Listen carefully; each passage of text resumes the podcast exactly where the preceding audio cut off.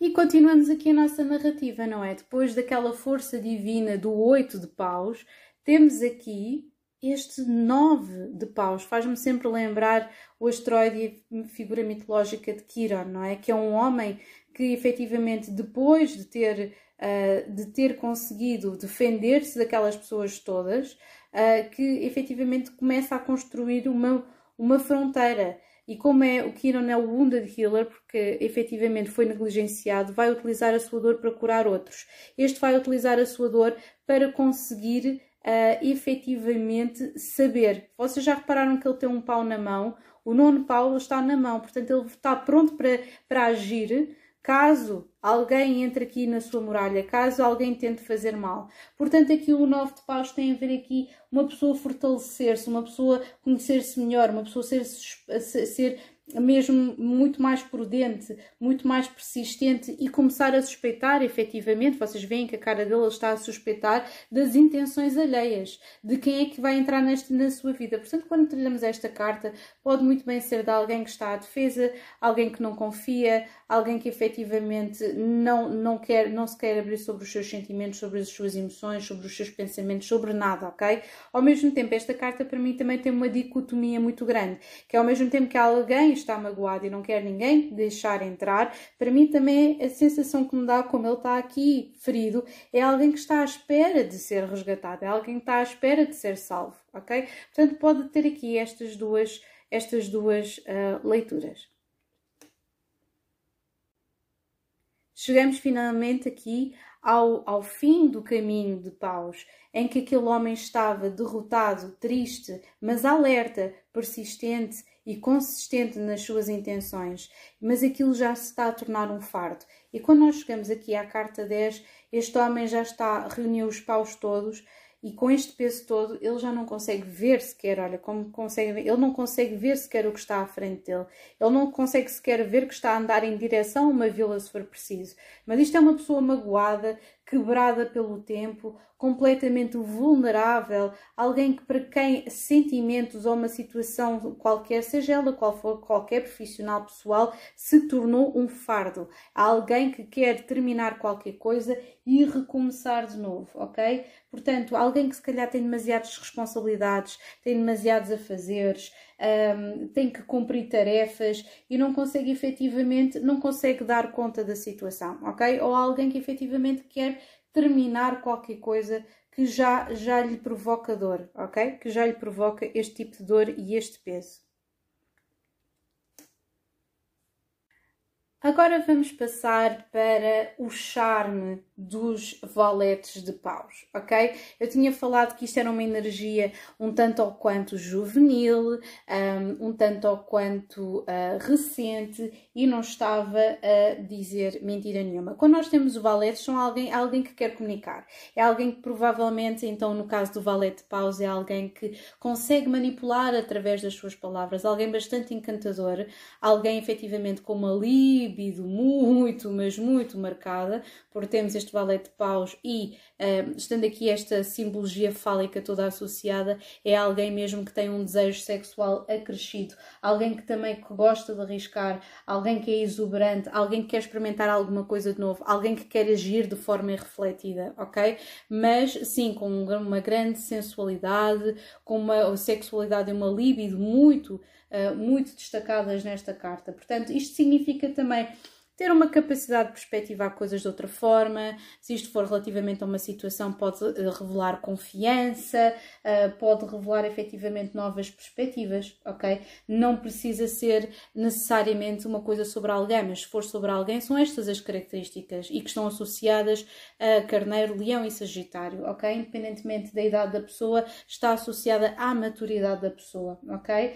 Um, mais coisas. Existe aqui despreocupação, vontade de arriscar, uh, jovialidade, encantamento. Portanto, existe aqui toda uma, uma, uma ligação a este elemento de fogo, ok?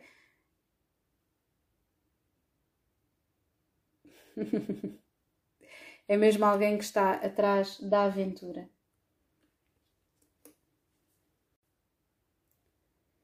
E agora vamos falar do Cavaleiro de Paus. mais uma energia altamente impulsiva, mais uma energia efetivamente instável. Sempre que estamos a falar aqui de cavaleiros, vocês já sabem que são pessoas, se for um caso de uma pessoa, que entram de repente na nossa vida, que são impulsivas, são, uh, são pessoas ousadas, são apaixonadas, ok? E como nós temos aqui este cavaleiro de paus, é mesmo isso, é paixão, é desejo sexual, uma vez mais aqui esta carta uh, com, uma, com uma imaginética muito fálica, não é? Portanto, é alguém que quer perseguir alguma coisa em termos sexuais, alguém que está muito apaixonado, com um ardor muito grande por uma situação ou por uma pessoa, uh, mas também é muito instável, porque os cavaleiros tanto se decidem a avançar como desaparecem uh, da, do, do, mapa. Portanto, isto é, é simboliza pode simbolizar também uma ação instável, um começo de alguma coisa inesperado, mas uma ação altamente instável, ok? Uma situação que uh, pode até parecer exagerada, portanto, nós devemos desconfiar sempre daqui das intenções de quem surge assim do nada e pronto a querer tudo e a dar tudo ao mesmo tempo. Estes são os cavaleiros de paus, ok? Portanto, uma grande energia, uma grande força e podem ser vistos como positivos se tiverem boas novidades ou se estiverem determinados a fazer alguma coisa, e depois isso depende do resto das cartas que nós temos à volta, ou então poderá ser uma coisa uh, negativa no sentido de ser instável, ok? Porque é uma carta que é no ímpeto. Se estivermos a falar relativamente a uma ação, é excelente porque tem força para levar a cabo. Senão é algo que se vai revelar que, que não é estável, que não é confiável, ok? Agora temos a mulher mais sensual, mais criativa, mais tudo do baralho de tarot. Esta mulher é nada mais, nada menos do que a rainha de paus. É uma mulher sensual, criativa, segura dela mesma, altamente destemida e é basicamente é, é, tem um magnetismo, eh, magnetismo fertilidade, originalidade, a imensa confiança e beleza, ok?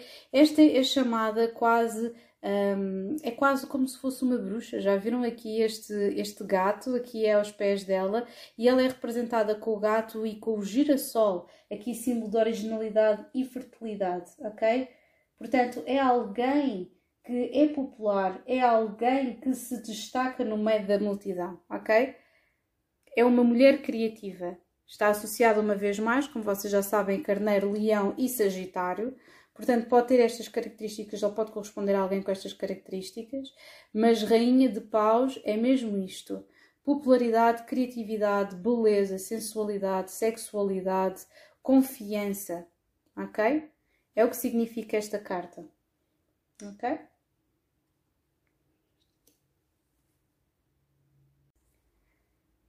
Fim, temos aqui o Rei de Paus. Ok? E o que é que significa este Rei de Paus? Significa poder. Ok? Está sentado em cima do trono, simboliza força, carisma, capacidade, conhecimento, ações ponderadas. Significa desejo sexual também. Ok? Já viram como ele está aqui por trás? Eu estou sempre a falar da associação com os signos de fogo, leão, carneiro e sagitário, e temos aqui lagartos e temos aqui leões, já viram? E é uma energia de sexualidade mais madura, ok? Do que a de valete ou do cavaleiro de paus. É uma energia madura e resolvida. É alguém que sabe como é que há de perseguir aquilo que quer e fazer aquilo que quer, ok? Sem dúvida. Portanto, é um homem resolvido, criativo, maduro, destemido, que sabe perfeitamente quando é que há de avançar e sabe perfeitamente quando é que há de esperar para que uh, possa tomar uma decisão, ok? Mas é um homem apaixonado. O Rei de Paus é um homem apaixonado e com desejo de fazer coisas novas, de avançar para coisas novas e de conquistar outras pessoas.